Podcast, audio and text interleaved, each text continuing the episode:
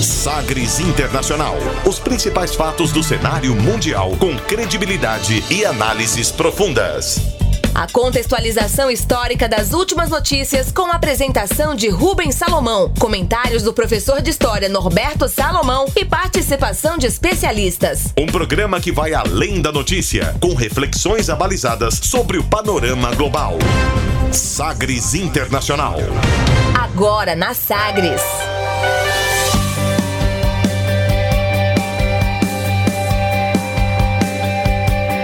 Olá, seja muito bem-vindo à centésima vigésima quinta edição do Sagres Internacional, número 125. Eu sou Rubens Salomão e a partir de agora com você, ouvinte Sagres, os fatos precisos e análises credenciadas sobre os principais temas mundiais.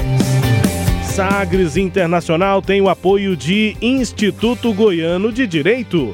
Pós-graduação 4.0 vai muito além do conteúdo portal igd.com.br. E você confere nesta edição o tema do dia: Haiti, as origens de sua interminável instabilidade. Acadêmica indígena pós-graduada no exterior, conheça Elisa Loncon, presidente da Constituinte do Chile. Estados Unidos anunciam sanções a 34 empresas e entidades com elo com Rússia, China e Irã. Tóquio vai ficar sob estado de emergência por Covid durante toda a Olimpíada. Crise no Mercosul. Entenda o que está em jogo durante a presidência temporária brasileira. E ainda a música mais tocada nas paradas da Alemanha. Fique ligado, Sagres Internacional está no ar. Você conectado com o mundo. Mundo. O mundo conectado a você. Sagres Internacional. E como sempre, o programa conta com a produção, comentários do professor de História e Geopolítica, Norberto Salomão. Oi, professor, tudo bem? Olá, Rubens, tudo bem? Olá a todos aqueles que nos acompanham. Satisfação estarmos aqui de volta, né? Agora sim, para refletirmos sobre o cenário internacional. Vamos que vamos em mais uma edição, número 125. E a gente começa o programa conferindo uma declaração de destaque nesta semana. Agora, as frases bem ou mal ditas por aí. Sí, pero la hated man in the world, that's the question. Abre aspas. Abre aspas nesta edição para a presidente eleita da Convenção Constitucional do Chile, a acadêmica mapuche Elisa Loncon ela tem 58 anos, é professora e linguista e representa a pluralidade de representações no processo de elaboração da nova Constituição do país. Pluralidade. Na voz de Elisa Loncon, abre aspas. Para las naciones indígenas esto significa que se incorporen los derechos eh, colectivo de nuestros pueblos, eh, esos son la autodeterminación, la autonomía, derechos territoriales, derechos a la lingüísticos, culturales, a tener una historia distinta eh, y también eh, identidades diferentes. Pero está la demanda de las mujeres, están también los derechos de los sectores de las regiones, movimiento por el agua, movimientos también por la diversidad sexual. Entonces somos una pluralidad y esa la demanda de la plurinacionalidad favorecerá, entiendo yo, que va a favorecer la instalación de esa diversidad en la Constituição. o que foi que ele disse? O que foi que ele disse? Foi que ela disse aí, Alissa Loncon, presidente, portanto, da Constituinte do Chile. O Chile terá uma nova Constituição e vamos traduzir o que disse Alissa Loncon, abre aspas.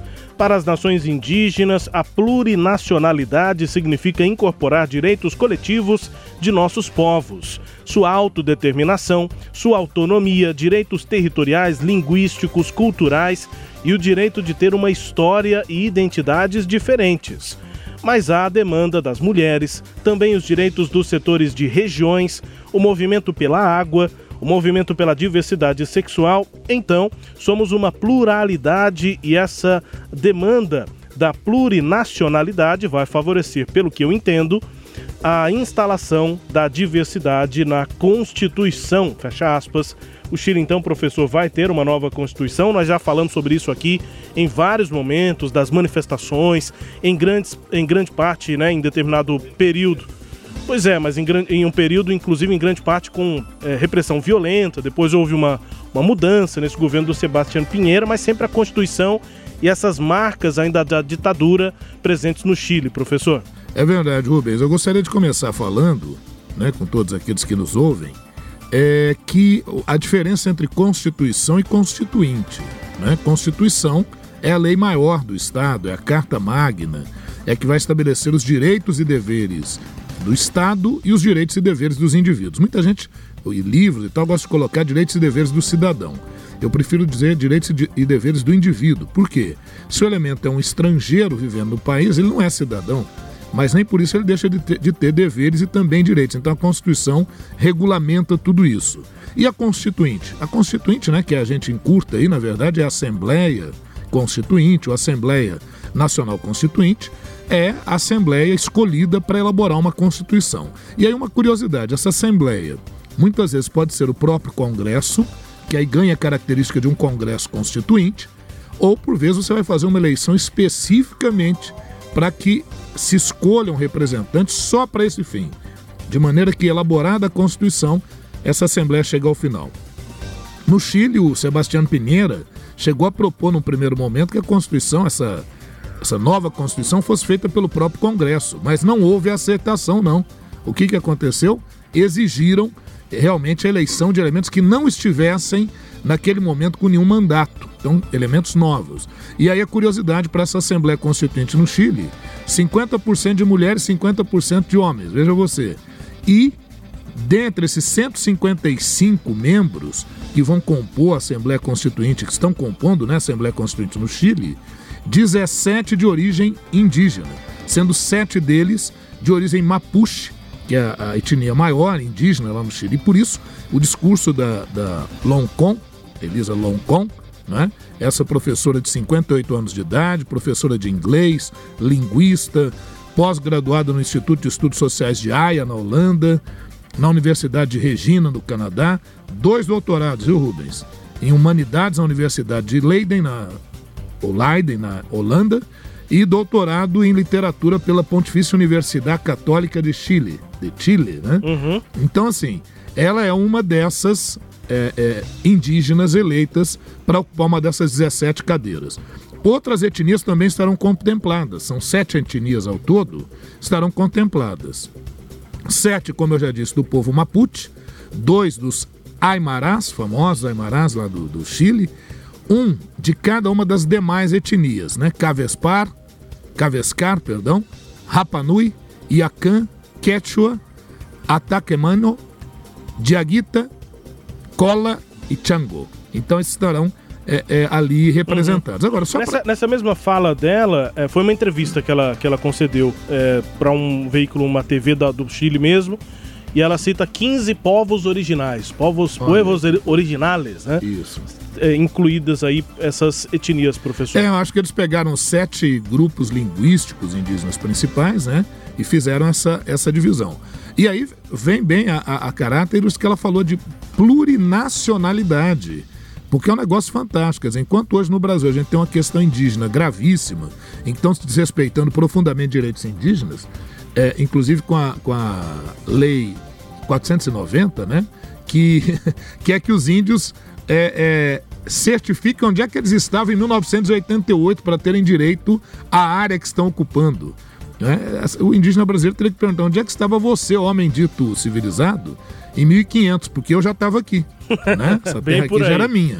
E no Chile está tendo essa representatividade na Constituição. Pois é, muito interessante. Vamos ver se isso se encaminha. A América claro. Latina é sempre um mistério, né, Rubens? Claro, ela é e só presidente, nos... né? É, presidente. É importante. Isso. Agora, isso, isso é que é interessante. Define. É, uma mulher indígena que vai presidir Isso. a Assembleia Constituinte. Então, fantástico. Agora, só para a gente lembrar rapidinho, né, relembrarmos um pouquinho da história do Chile, é, só voltando lá atrás, em 1970, eleição do Salvador Allende. O Chile vivia uma situação econômica péssima, desigualdades sociais profundas e criou-se uma unidade popular que elegeu pela primeira vez na América um socialista. Não foi por revolução. O socialista chegou ao poder lá no Chile por meio de eleição, portanto, um governo de esquerda. É sempre bom lembrar que ele foi escolhido é, por 36,2% dos votos, mas isso foi maioria lá naquele momento. Né? Então você já vê que já vai gerar divisões internas.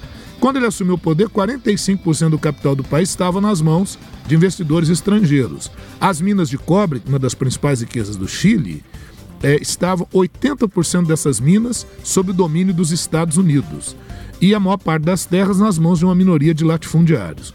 O Allende já entra com aquela ideia de esquerda de fazer reformas sociais, reforma agrária, estatização de empresas, estatização de bancos, e deu certo, a economia começou a ganhar um avanço. Quem não gostou nada disso foi o governo Richard Nixon. Começa a boicotar a economia chilena Outra coisa, a pouca prática de um governo de esquerda também levou ele a tropeçar. Sabe aquele negócio de atender a demandas de quem está pedindo aumento de salário e tudo, sem fazer a conta como isso poderia ser fechado? Gerou um déficit público e a partir de 72 começou um processo gradual de inflação, de caristia, manifestações populares e aí, a pretexto de organizar o país, as Forças Armadas tomam o poder, tendo à frente o, o nosso amigo lá, né, o chileno Augusto Pinochet. Né, ele é quem assume o poder lá no Chile e vai estabelecer uma ditadura aí até os anos 90. Né? O, o Allende acabou cometendo suicídio lá no Palácio de, Namo, de La Moneda. E aí, em 17 de dezembro de 74, Pinochet passou a ser o presidente. Olha que o golpe lá no Chile, golpe militar, foi 11 de setembro, né? essa data tão icônica aí pra gente, 11 de setembro de 73. Em 74, Pinochet passou a ser presidente da República do Chile, ocupou o cargo por 17 anos. Em 1980, nós tivemos ah, uma constituição duríssima no Chile, e essa constituição sofreu mudanças em 89 e 2005. Mas apesar disso, viu, Rubens, ainda traz resquícios autoritários nessa Constituição. E aí, em outubro de 2019, 6 de outubro de 2019, o governo anunciou, o governo Sebastião Pinheira, anunciou um aumento de 30 pesos nas passagens de transporte público. E o pessoal começou, foi para as ruas, né, contra esse aumento e dizendo, não, não é por 30 pesos, é por 30 anos. Quer dizer, não são 30 pesos, são 30 anos, remetendo a todo o processo de repressão, as reformas eh, econômicas que foram feitas no Chile e que garantiram ao Chile a uma estabilidade econômica e uma redução dos gastos públicos, mas, por outro lado, gerou uma previdência social precária. É, gerou uma limitação a que as pessoas mais pobres ascendessem até o, o ensino universitário, uma vez que as universidades serão particulares, e isso gera um incômodo muito grande, né? E para piorar, né? Os políticos elitistas do Chile falaram pro pessoal o seguinte: peraí, mas 30 pesos vão aumentar só no momento de pico. É só vocês acordarem mais cedo uhum. e fugirem do pico. Não, aí gerou revolta geral. Ah, ah, o pessoal foi às ruas. Ah, o Pinheiro aprovou uma lei de segurança nacional para reprimir o que ele chamou de baderneiros, mas uhum. na verdade ele aproveitou para tentar reprimir os opositores. A, a opinião pública internacional, né? Pressionou o Pinheiro, ele teve que recuar e acabou convocando eleições para uma Assembleia Constituinte, que é essa que está aí, agora presidida pela Elisa Loncon, né? Essa indígena de voz macia, de voz calma, né? É isso. É nessa situação, é nesse pé que está o Chile no presente momento. Espero ter conseguido fazer aí uma retrospectiva para o pessoal acompanhar o que, que rola no Chile, né? O que está acontecendo por lá. É, e aí, só para finalizar, né, professor, para destacar isso, há essa demanda por retirar resquícios da ditadura da Constituição, né? É isso. Que limita muitas vezes a atuação dos partidos políticos. Uhum. Então dá pouco protagonismo aos partidos políticos. Muita coisa do sistema autoritário chileno já foi retirado na, na reforma de 1989 e de 2005, mas ainda permaneceu, permaneceram alguns penduricalhos. Mas é, é, eu diria que esses penduricalhos poderiam ser resolvidos, viu, Rubens, com uma emenda constitucional mas a questão é o peso histórico uhum. de uma Constituição que foi elaborada num período tão sangrento, tão truculento da história chilena, como foi o período da ditadura Pinochet, que aliás serviu muito bem para enriquecer parentes, elementos próximos e altas patentes do, das Forças Armadas no Chile. Né? Dá para entender, né, os manifestantes quererem ver a materialização das reivindicações, dos protestos, É. né? Numa constituinte, É. numa organização assim, né? Essa Constituição eu vejo que vai ser praticamente uma catarse, como você se livrar Uhum. de um fantasma. Uhum. acho que a ideia é muito isso. Eu acho que até aquilo que esteve nas manifestações, né? Não só é, é, é por 30 30, pesos. pesos, pero 30 30 anos. anos. É né? isso. Situação do Chile aí, portanto, com a Constituinte, com Elisa Colón, que é a presidente dessa Assembleia Nacional Constituinte no Chile, no nosso quadro Abre aspas. Tempo também para o tema do dia. Navegando pelos mares da informação. Sagres Internacional. For Life Records.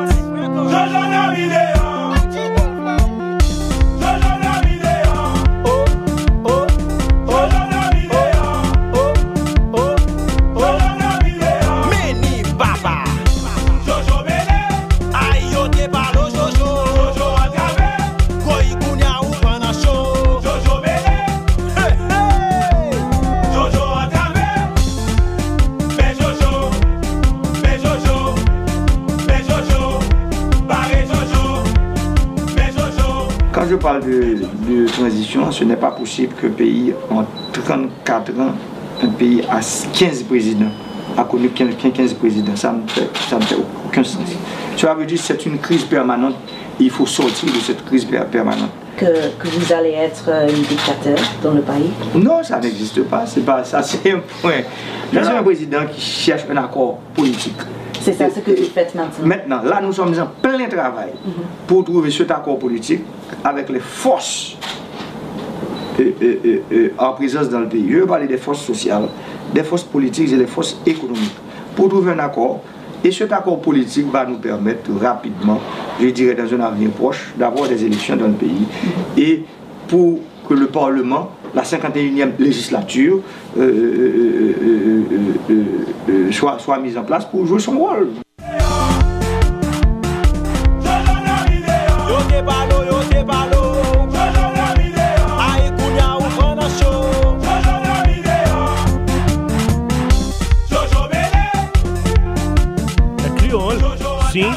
Que, que é, professor? É crioulo. É crioulo. Crioulo, que é o, o dialeto, né? da- da- do Haiti, né?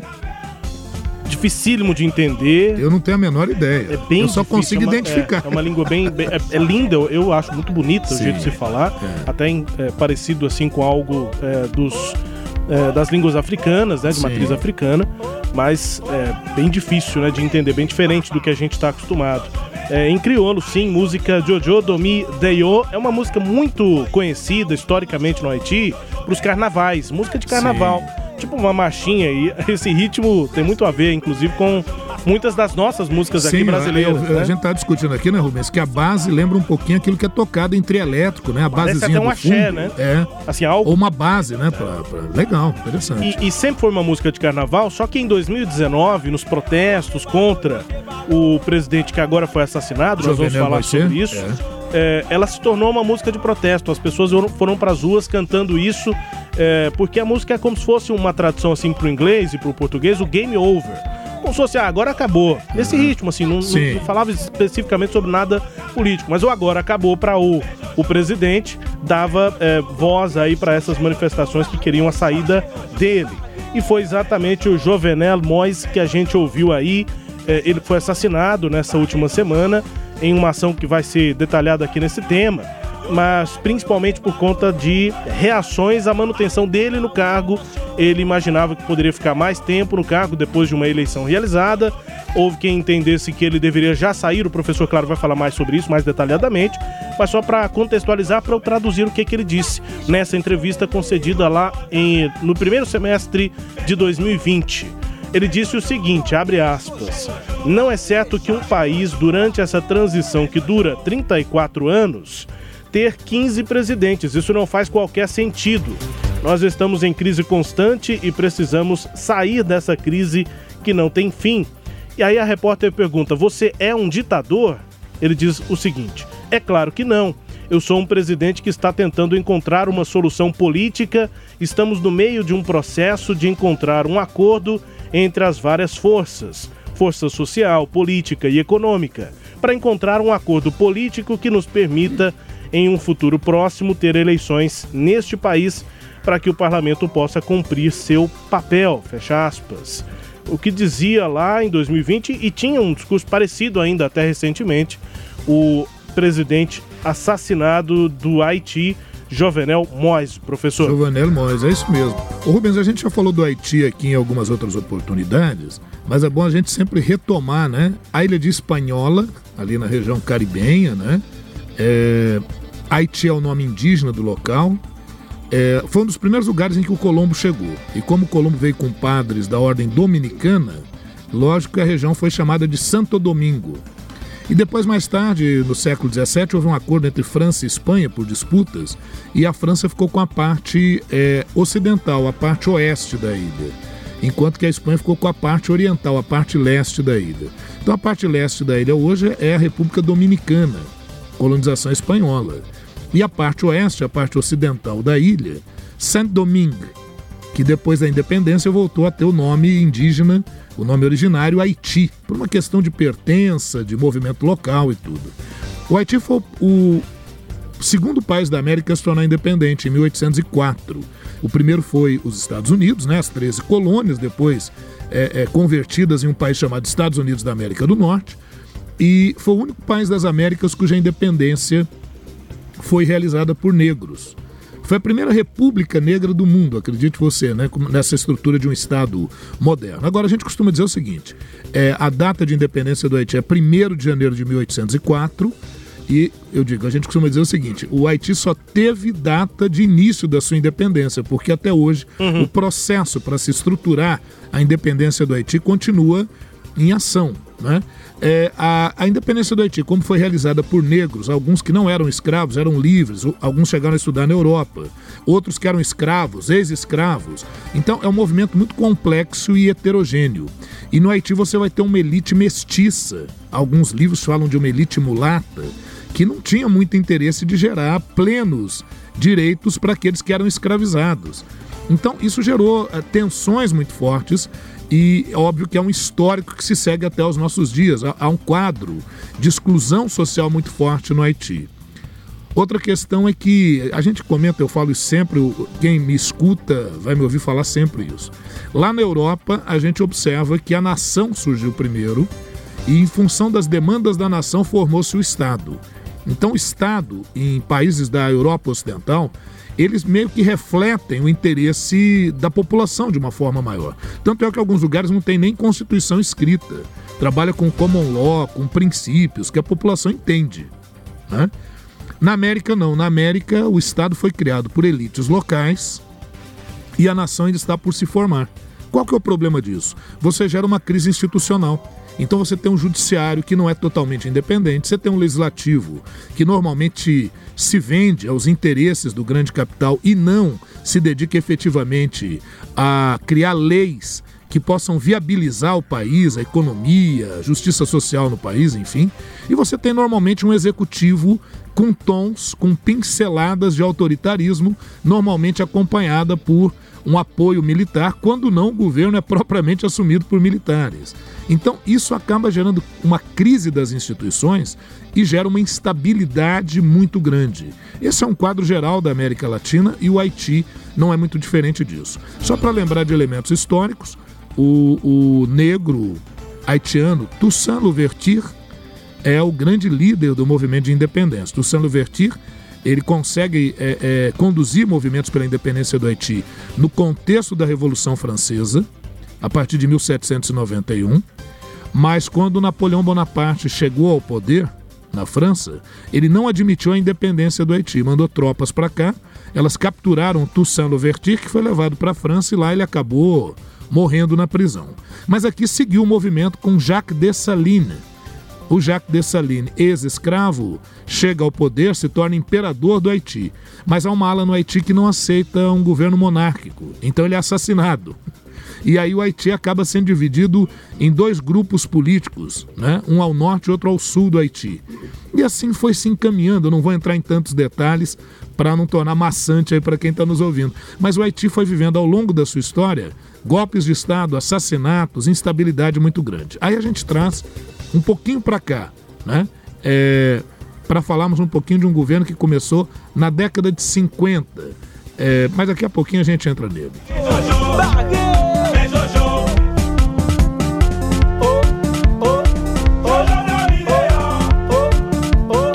Voltei aqui ao Jojo Domi Deyo só para é, dar a dica para quem gostou do ritmo, quem se interessou. É, esse é o gênero Rabodai, é, que mistura música eletrônica com ritmos tradicionais como o Vodou, é, lá do Haiti. Encontro do tradicional e do moderno. É, e aí, né, com a criolização, a música em crioulo, enfim. É, música, portanto, esse estilo aí tradicional do Haiti, o Rabodai, mais moderno, digamos assim, Sim. com tradição, mas também com pegada aí eletrônico é, no Haiti. Essa música conhecidíssima, Jojo Domi Deyo. Rubens, até acrescentando aí, é, você sabe que aqui no Brasil nós temos as religiões afro-brasileiras, que Sim. muita gente fala, ah, macumba, macumbeiro e tal. Mas você tem, né, ali a Umbanda, o Candomblé, a Quimbanda, enfim. Lá no Haiti, a, a, digamos assim, a versão dessa estrutura africana, de religiões africanas, é o voodooísmo. O voodooísmo. E esse ritmo que tá aí é, tem base nos tambores é, dos Uhum. rituais do voodoo, do voodooísmo lá na, no Haiti. E a gente, claro, vai aqui ao longo desse tema do dia conferindo outras músicas importantes, inclusive politicamente no Haiti. Quand les princes du port gardent en main le sort ami de milliers d'exilés mal du mal du pays. Quand tu rêves la nuit exilé de ton île, entends-tu tous ces cris, ces rumeurs de ta ville? Les musiques dans les cours, les jaseries des commères, les enfants de Carrefour et les vagues de la mer. Toi tu traînes ta vie et ton mal du pays ami. Le long de ces hivers tellement loin de la mer. Reviendras-tu là-bas chanter la liberté? Pour que meurent les rois qui l'avaient trafiqué Mano Charlemagne com a música Le Mal do pai eh, e o Joseph Emmanuel, o Mano, né? Do Emmanuel vem o apelido Mano Charlemagne. Ele eh, morreu em 2017, foi um cantor eh, político haitiano, compositor, violonista e ativista, né? Político, gravou músicas eh, em francês e também em crioulo viveu no exílio duas vezes no Haiti. Por conta dessa instabilidade que o professor citava, duas vezes o, o, o Mano teve de ir para o exílio, tanto na década de 80 quanto depois nos anos 1991 até 94, quando o país era governado por uma junta militar liderada por Raul Cedras. E em 1986, depois da queda da ditadura de Duvalier, o Carlos Magno organizou um grupo de jovens e, e coro no bairro é, que nome de supermercado aqui no Brasil e no mundo, né? Mas o bairro de Carrefour, lá no, no Haiti. E por um breve período depois da vitória esmagadora de Jean Bertrand Aristide, em 1990, esse Carlos Magno se viu no papel de um impulsionador do governo. E ele serviu como ministro não oficial do gabinete eh, do Aristide, uma atribuição que determinou, eh, terminou abruptamente nove meses depois, quando uma junta militar derrubou o primeiro presidente eleito livremente no Haiti. eh, e eh, o, o cantor, o Mano Charlemagne, teve essa situação de, de ter sido atacado pela, pelos militares na casa dele. Em 11 de outubro, um caminhão cheio de soldados parou na casa dele, a- o agrediu na frente da família e o arrastou para a prisão. E a esposa se escondeu com o filho na ilha de Guadalupe. Eh, o Charlemagne acabou morrendo eh, na Flórida, em Miami, em 2017, depois de lutar contra um câncer. A gente vai ouvir músicas aqui então do cantor Mano Charlemagne nesse tema do dia, professor. Muito bem, Rubens. Você falou aí Carrefour. Só lembrar que Carrefour significa encruzilhada. Lembrando lá no, no período medieval, né? Os cruzamentos de estrada onde foram organizadas as primeiras feiras, o comércio Hum. foi sendo retomado ali no final da Idade Média, né? Daí o nome da rede, então. Também, é, eu imagino que eles tenham pensado nisso, né? Né, Nesse tempo. Então, é o cruzamento, né? Ali na esquininha. Tá? Pois é, Rubens. Mas voltando aqui, a gente falou dessa história tão tumultuada e vamos puxar um pouquinho da década de 50 para cá. E por que, que nós vamos pu- puxar da década de 50 para cá? Porque a gente vai pegar um período famoso eh, na estrutura política do Haiti, que é com a família Duvalier. né, o François Duvalier, é conhecido como Papa Doc, ele foi um político e médico haitiano e se tornou presidente do Haiti entre 1957 e 1971. Ele foi um médico, a princípio, muito caridoso, né? Por isso ganhou até o apelido carinhoso de Papa Doc. E depois que ele chega à presidência, com um discurso populista, é, conclamando o nacionalismo negro, haitiano e tal, ele conseguiu deter um golpe militar em 58 e a partir daí ele ficou assim com aquela coisa de perseguição, a qualquer hora eu posso ser derrubado. E para evitar isso, ele estabelece um governo totalitário, um governo extremamente autoritário e forma uma milícia, um esquadrão próprio, né, que alguns vão chamar de esquadrão da morte, conhecido como bicho papão, mas na expressão crioulo, tonton macut. Então esse grupo tonton macut muito famoso lá no Haiti, pessoal tinha pavor, né? E o principal propósito era deter os opositores do François Duvalier. Em 1964, ele se proclamou presidente vitalício, presidente Avier, né? presidente vitalício, e após uma outra eleição fraudulenta, ele foi se mantendo no poder até abril de 71, quando morreu. Quando ele morreu, ele foi sucedido pelo seu filho, o Jean-Claude Duvalier, apelidado de Baby Doc. Agora, Rubens, o Jean-Claude Valier, ele, ele, quase morreu quando era garoto, porque houve uma tentativa de sequestro né, pelos adversários do pai. Ele conseguiu sobreviver, mas três seguranças morreram nessa tentativa, né? Então, ele não tinha a mesma personalidade do, do pai. Ele tentou até uma política Ora ele tentava flexibilizar, ora ele reprimia profundamente aqueles que eram seus adversários. A verdade é que em 1986 é, houve um, go um, um, um, golpe, né? reações, ele foi obrigado a sair do Haiti, se refugiou e depois, em 2010, teve aquele terremoto no Haiti. E aí ele voltou. Em 2011 ele voltou. O, o, o Jean-Paul Duvalier voltou é, dizendo que queria ajudar o Haiti. Em 2014 ele morreu. Ele já morreu, o, o Baby Doc. Mas aí entre 57 e 86 a gente teve esse governo. E outra coisa, Rubens, o, o, o a família Doc aqui, né, o, o Baby Doc, família Duvalier, eles usavam o, a medicina, mas misturavam isso com o misticismo do voodooísmo, para dar aquela ideia de que eles tinham algum poder sobrenatural, uma mistificação né, desse poder. Bom, as autoridades do Haiti consideram que mais de 100 milhões de dólares foram desviados por essa família. Então eles se enriqueceram, eles se tornaram milionários né, com esse processo. Bom, depois vem a figura de um padre salesiano. É, e o nosso amigo, o Titid, chamado assim carinhosamente, né? Titid. É o Jean-Bertrand Aristide. Eu diria que grande parte dessa crise que o Haiti vive hoje tem a ver um pouco com o governo e a maneira como o Jean-Bertrand Aristide uh, conduziu o processo. Né? Ele era um padre de favelas, é, então tinha uma, uma, uma, prática de assistencialismo e tal, né, com a população. É, a igreja Dom Bosco, em Porto Príncipe, e se tornaria depois, com base nessa grande popularidade, um político, né, vai se envolvendo na política e acaba se tornando, digamos assim, a esperança do povo, né, o pessoal tinha essa ideia. Em 1990, ele cria um movimento chamado Lavalas, Avalanche. Então, de novo, né, aquele velho discurso populista. Esse é o grande problema na América Latina, né, Rubens? Acreditar num salvador da pátria. Esse cara acaba ganhando muito poder, né? Muitos vão considerar que ele seria aí a grande a grande salvação. Em 1990 ele venceu a eleição presidencial com 67% dos votos válidos. Né? Mas aquele negócio, é, muita repressão, muita gente não ia votar, mas enfim, 67% dos votos válidos.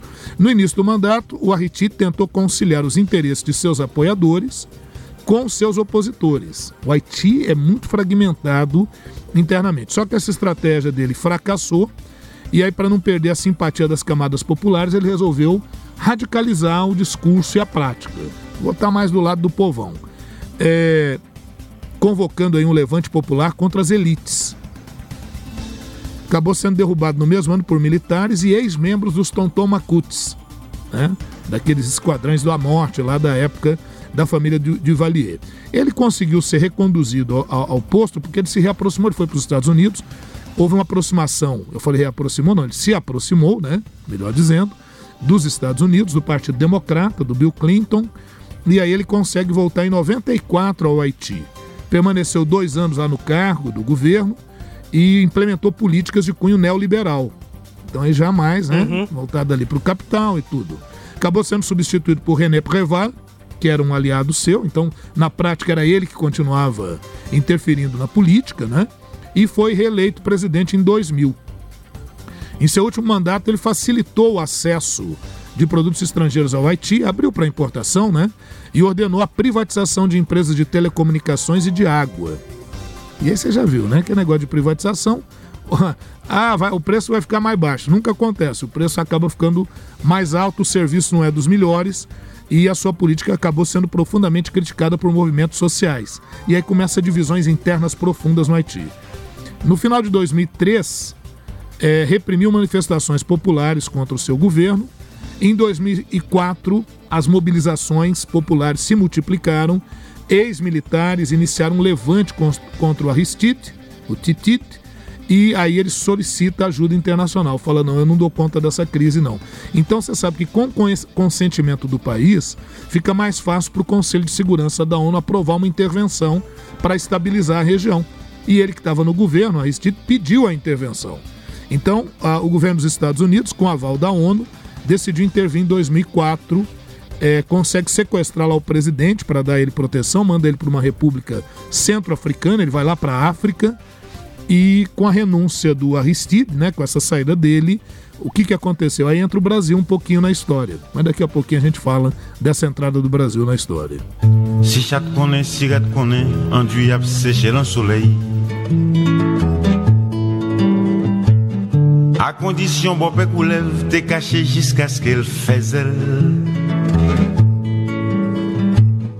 Tan kon ti bebe klan beso, ta kap chante kokiyoko Si veyan va tourner les dos, bet kap rampe pal fezero L'amitié loin, l'amitié près, grandet toujours ap discuter Outra música de Mano Charlemagne é, e a primeira que a gente ouviu, Alemão do Pai, essa se chama Zanmi Pra. É, e o, a música anterior falava sobre exílio, viu, professor? O refrão fala o seguinte: Você vai voltar lá para cantar sobre liberdade? Para que os reis que a traficam morram, para que as histórias das vossas ilhas possam voltar a cantar. Essa música foi referente ao segundo exílio desse cantor, já nesse período que o professor citou, no momento de retomada é, dos militares em 1994, e aí ele voltou para o exílio. É, em 94 foi quando houve o, a, o retorno do, do Bertrand Aristide. Aristide. Com apoio do Partido 90, Democrata. Isso. Em 91 é quando ele é derrubado, é isso? Sim. É, então É é esse, entre esse período foi o exílio do, do Charlemagne. É, que era Seria apoiador do Carlos Bertrand- Magno, Bertrand né? Aristide, é. Charlemagne é, o Mano Charlemagne, Aí, cantor aí haitiano. é como você tem um Magne, aí você vai pronunciar em francês Charmanier. Manhã. Charmanier. Pronto, aprendi. Ui. É, estamos aprendendo sempre aqui. Pois é, Rubens. E aí a resolução 1542 da ONU de 2004, do Conselho de Segurança da ONU, né? É, solicita a criação de uma força internacional para assegurar a ordem e a paz no Haiti. O Aristide denuncia que foi sequestrado por fuzileiros norte-americanos. Tipo assim, eu não renunciei não, eles é que me tiraram daí, né? Mas acabou valendo aí, né, essa sua renúncia. Os Estados Unidos negou essa informação, né? E essa ação também teria tido o apoio do governo francês, né? Lembrar que o Haiti foi uma antiga colônia francesa. Bom, após negociações e por ter o maior contingente, o Brasil foi quem assumiu o cargo de coordenação da recém-criada Missão das Nações Unidas para a Estabilização do Haiti, a sigla MINUSTAH. É o governo do presidente Lula e quem vai assumir lá a divisão brasileira é o general Augusto Heleno, famoso Augusto Heleno, né? E em um gesto de demonstração de boa vontade também das tropas brasileiras com o povo haitiano, o presidente Lula convidou a seleção brasileira de futebol para participar de uma partida com a seleção haitiana. Não sei se muitos se lembram aí, né? A seleção brasileira foi exibida É, uma loucura. Ronaldo, né? Ronaldinho Gaúcho, Isso. aquela, aquela fase, né? Todos foram. E aí, realmente, com o apoio da FIFA, o- houve o chamado Jogo da Paz, realizado em 19 de agosto de 2004, em Porto Príncipe. O time brasileiro venceu de 6 a 0, né? Aquela festa e tal. Bom, a missão das Nações Unidas para a estabilização do Haiti, sigla MINUSTAH, foi de 2004 até 2017. mas houve uma extensão um pouquinho até 2019 ali. O general Heleno foi substituído em 1 de setembro de 2005 pelo general Urano Teixeira é, Bacelar. Em 7 de janeiro de 2006, o Bacelar foi encontrado morto em seu quarto de hotel. Não sei se vocês se lembram disso, gerou uma dúvida e tal, mas concluiu-se que foi suicídio. E aí a, assume o comando interino das Forças de Paz, general chileno Eduardo Aldunati Herman. Uma nova missão foi estabelecida, uh, a missão das Nações Unidas para o apoio à justiça no Haiti. Ao contrário da MINUSTAH, essa nova missão é, focou no treinamento de policiais e fortalecimento das instituições estatais, mas até hoje também não teve grande êxito lá não. O Titi passou então a financiar lá de fora grupos a fim de manter o seu apoio nos bairros lá na, no Haiti. De fora ele mandava dinheiro para os seus apoiadores, o chamado Quimé, Quimera, em crioulo, e semeavam muitas vezes o terror. Então tá vendo a origem de algumas gangues, de formação de milícias, é crime organizado, sequestros, né? E em 2011 o, o Aristide conseguiu voltar também. Voltou o Baby Doc e voltou o Aristide também. Ah, eu voltei então para tentar ajudar aqui no processo e tudo. Mas não, não houve grande ajuda, não. Ah, Rubens, há também questionamento sobre essa missão, viu, a Minustar? Porque nós tivemos em 2010, enquanto a missão estava lá, aquele terremoto, em 2011 um surto de cólera. E a questão é que a cólera, segundo autoridades do governo haitiano, já tinha sido eliminada do Haiti ainda no final do século XIX. Acontece que nessa missão da ONU foram soldados do Nepal, nepaleses, e afirmam que justamente desse acampamento de soldados nepaleses, o esgoto deles teria contaminado o rio e gerado um surto de cólera no Haiti. Bom, Rubens, de lá para cá, crises constantes no Haiti, até que assumiu o Jovenal Moisés, né? O Moisés. E ele assumiu tentando equilibrar esses vários setores da política no Haiti. Só que quando uh, ele assumiu, né, quando o Moisés assumiu, é, essa política de tentar uma composição é, com os vários setores, ela não funcionou e ele foi se mantendo no poder. Né? Ele assumiu no lugar do Michel Martel, é, e aí o pessoal quis contar o tempo de cinco anos no governo a partir do saído do Martelli. Só que na primeira eleição, essa primeira eleição não foi validada, afirmou que houve fraude. Então um ano depois é que ocorreu a nova eleição. Por isso que o Jovenel Moisés achou que poderia ficar até 2022 no poder, marcou eleições para esse ano. A partir do resultado da eleição, pois né, é. conta-se cinco anos, dá é, 22. Isso. Só que o pessoal tá, tá, tá, estava e está impaciente com isso. Isso, só que as crises no Haiti, a impaciência, a pobreza, a miséria no Haiti é, acabaram gerando questionamentos fortes ao, ao Moisés. E, esse discurso que a gente ouviu no início do tema, né? Ele dizendo é. que está buscando um acordo, que estava vendo. Não, realmente ele buscou, mas é muito difícil. Eu, eu digo assim, em relação à impaciência de, de, uma parte dos haitianos. É, de uma né? parte assim, mesmo quando você busca um acordo, né, Rubens? Você tende mais para um lado do que para outro, ou é. pelo menos quem está do outro lado acha que você está sendo tendencioso. Uhum. Então ele não vai ser uma unanimidade, né? E ele deveria, na verdade, se ele tivesse usado um pouco mais de de habilidade, ele já teria entregado o governo para voltar, talvez até em outro momento. Mas a insistência dele em permanecer e, e a crise cada vez mais acentuada acabaram levando esse desfecho. Quem matou Moisés? Quem articulou tudo isso? ainda tem que ser esclarecido. Você vê que a gente poderia ficar em cima disso. Eles prenderam já seis pessoas, sete teriam sido mortos, dos que teriam participado. É, só uma processo. atualização, é, professor, até aqui o fechamento né, do, do, do Sagres Internacional: 17 pessoas foram presas e já são 28 suspeitos. Há uma é. investigação internacional, a Colômbia está apurando se podem ser militares que são esses, é, como se diz, pessoas que matam por recompensa, né? Mercenários. Mercenários internacionais, isso. poderiam Sim. ser militares de outros lugares. Pois é, agora mercenários a mando de quem? É pois é isso é. que eu estou dizendo. Né? E se é, são tem... militares, militares isso. de onde? E é né? é muita gente presa, né? E, é. e num lugar em que as instituições são muito frágeis, você sabe que é muito comum você...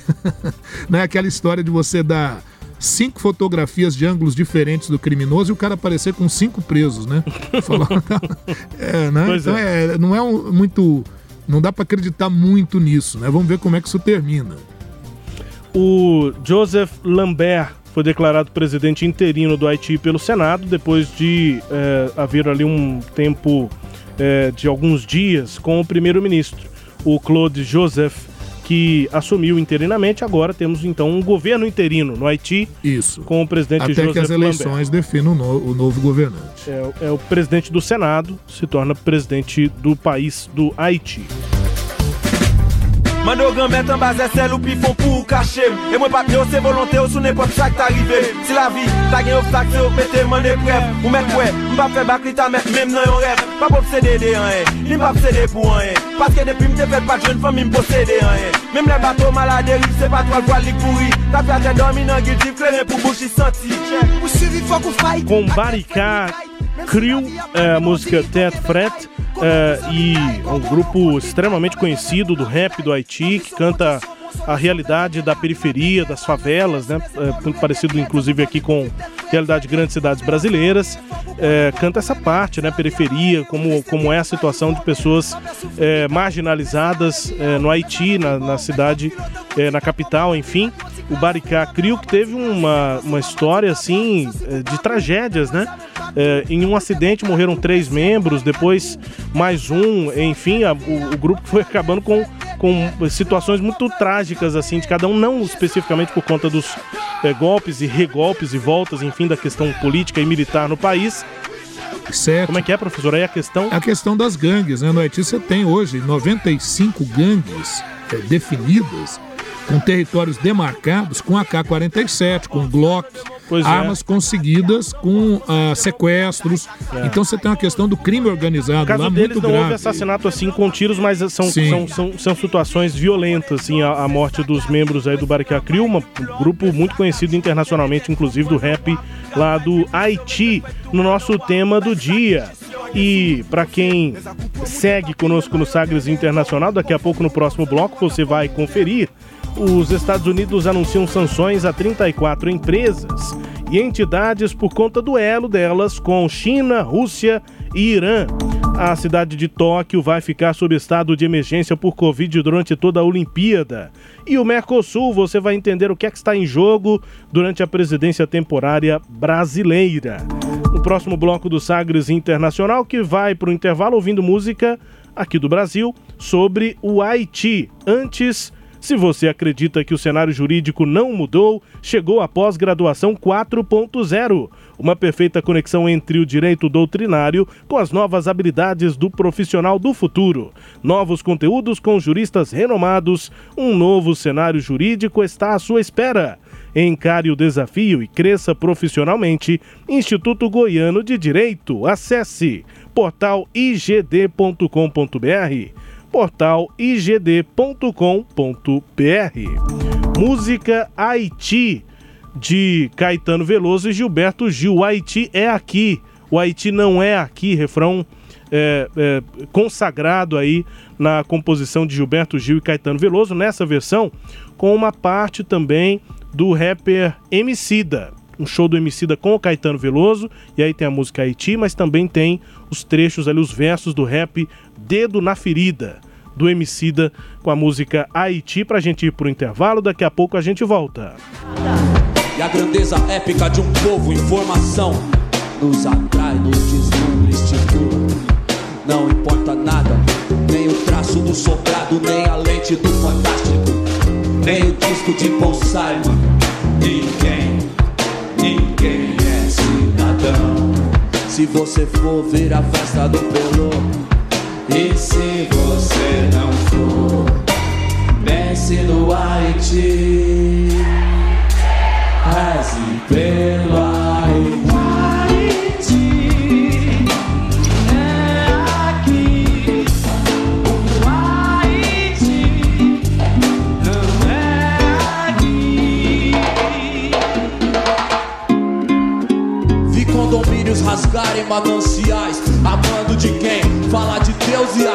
Satanás. Uma lei. Quem pode menos, chora mais. Corre do gás, luta, morre.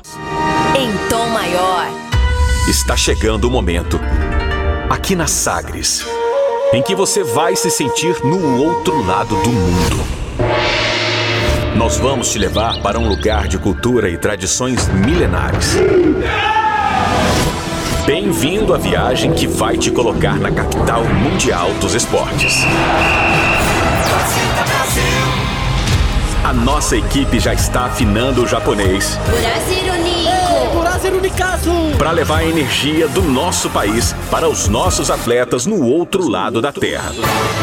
Entrevistas. Estamos chegando com o nosso boletim. Hoje é o jogo no basquete masculino porque eu... Toda a atmosfera do Japão aqui na Sagres.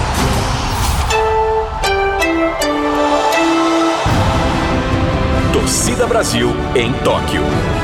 Sagres. Aguarde. Entretenimento. Jornalismo. Prestação de serviços. Rádio Sagres. Em tom maior.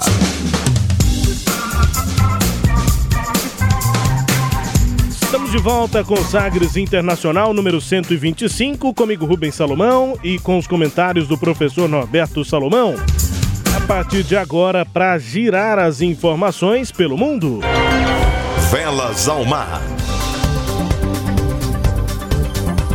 Para conferir informações aqui pelo mundo, portanto, e você começa conferindo que os Estados Unidos anunciaram nesta semana a imposição de sanções a 34 empresas e entidades relacionadas à política da China, com a minoria muçulmana uigur e também por facilitarem exportações para a Rússia e para o Irã.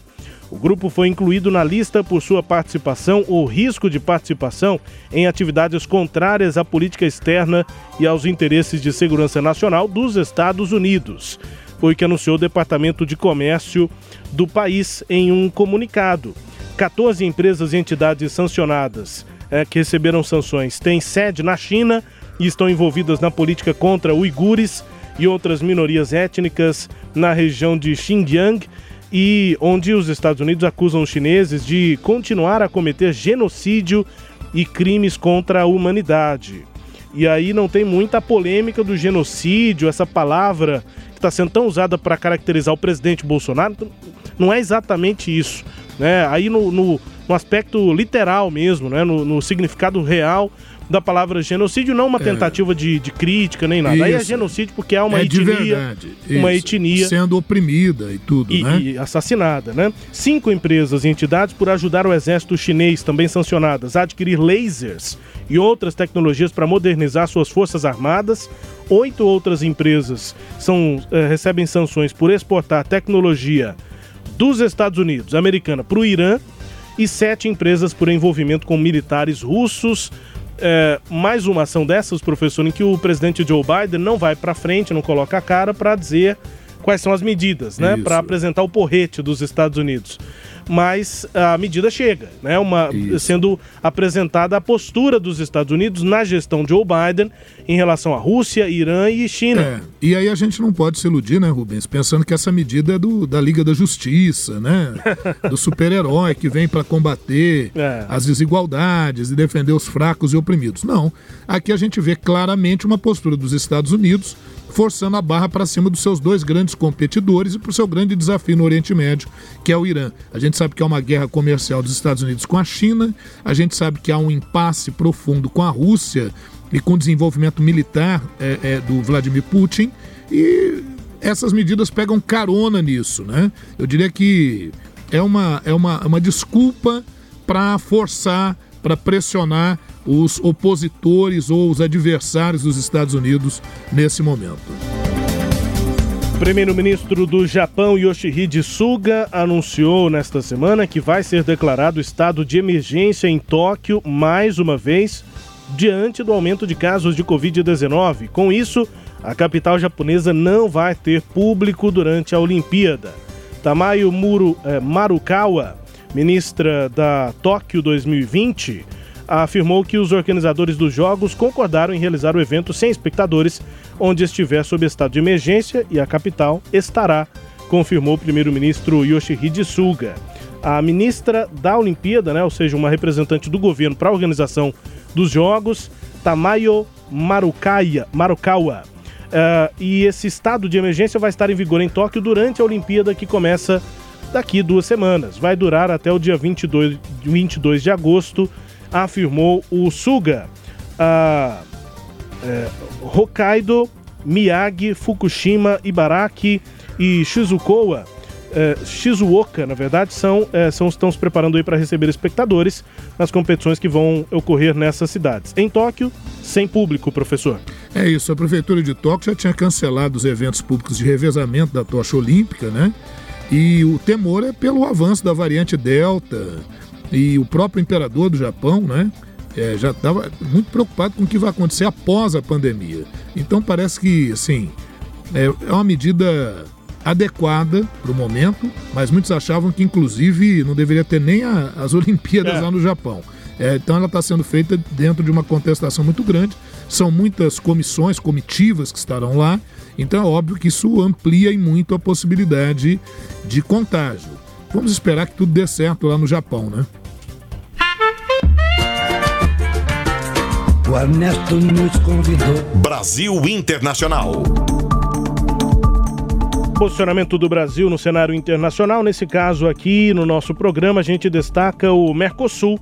O Brasil recebeu nesta semana, nós já havíamos antecipado que isso aconteceria, mas aconteceu nesta semana. O Brasil recebeu então a presidência temporária do Mercosul, vinda da Argentina, que estava exercendo o cargo. O bloco vive um momento de incertezas.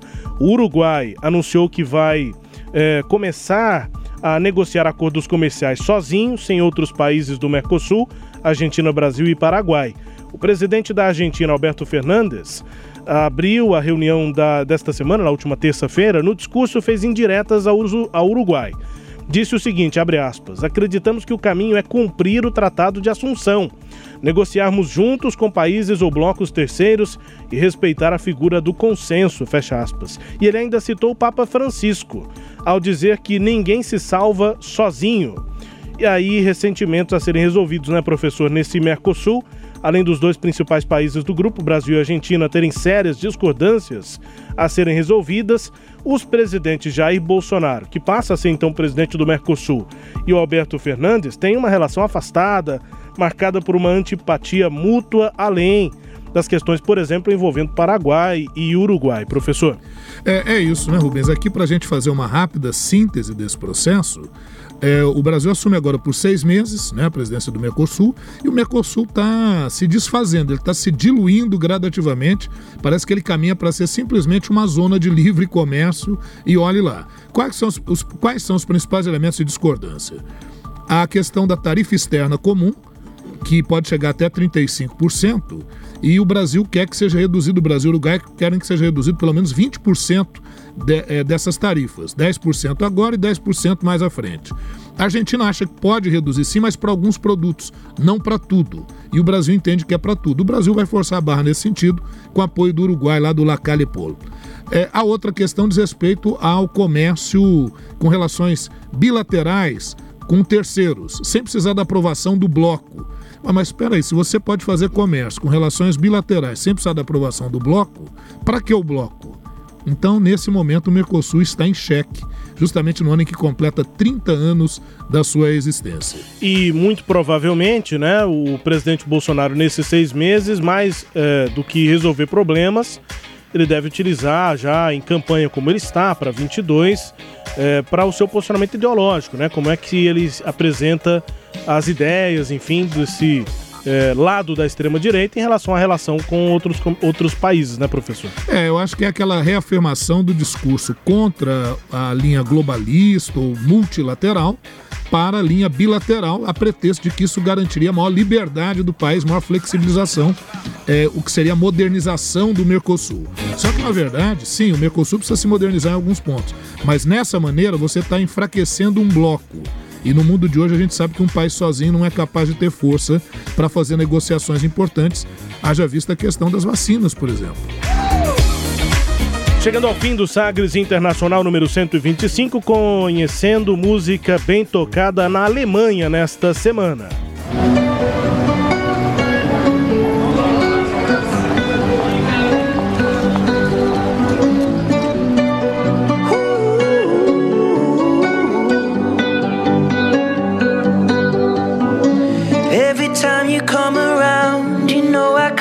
Say no. Every time the sun goes down,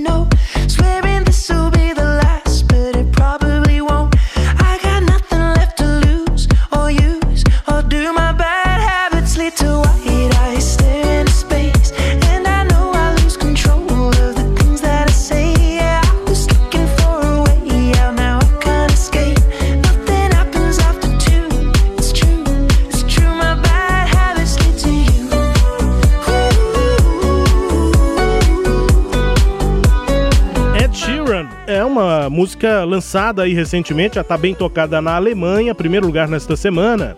E tá sendo difícil, viu, professor? Lembra da Baggin? Aquele, aquele rock que a gente tocou na edição 124? Pois é, tá bem tocado em quase todo lugar. Tá sendo complicado achar algum lugar que. Então, para não repetir a música, a gente buscou um país onde ela não esteja em primeiro lugar na Alemanha. Fui buscar na Colômbia, por exemplo, de novo, tá lá em primeiro lugar. País aqui, Peru, Bag em primeiro lugar. É, e aí, na Alemanha, lançamento aí do Ed Sheeran, mais é, eletrônico, né? Uma batida diferente das músicas que ele costuma é, lançar por aí nos seus álbuns. E tá sendo bem tocada. Chama Bad Habits, Bad Habits, né? Hábitos ruins música do Ed Sheeran bem tocada na Alemanha e outros lugares do mundo também, professor. É isso aí, Rubens. Com essa a gente vai partindo, agradecendo a nossa audiência qualificada, agradecendo ao sistema Sagres de Comunicação e agradecendo o gentil patrocínio do IGD, o Instituto Goiano de Direito. É isso aí, vamos embora em mais uma edição. O Sagres Internacional tem o apoio de Instituto Goiano de Direito. Pós-graduação 4.0 vai muito além do conteúdo. Portal igd.com.br portal igd.com.br. Vamos embora. Obrigado aqui pela sua companhia, ouvinte. Grande abraço a você. Até a próxima edição.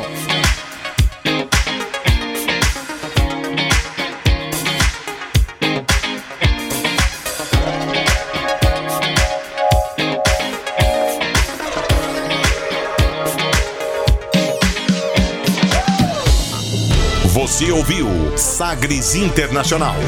Os principais fatos do cenário mundial com credibilidade e análises profundas.